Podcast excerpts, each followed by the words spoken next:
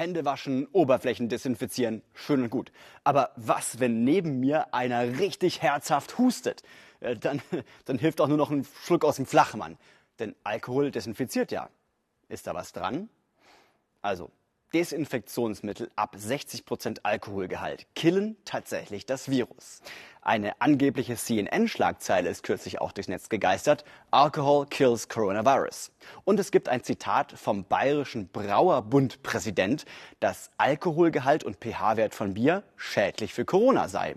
Aber die CNN-Schlagzeile ist fake und das Brauer-Zitat aus dem Kontext gerissen. Es ging nämlich um den Produktionsprozess. Bier mit seinen 5% kann Coronaviren erstmal gar nichts anhaben.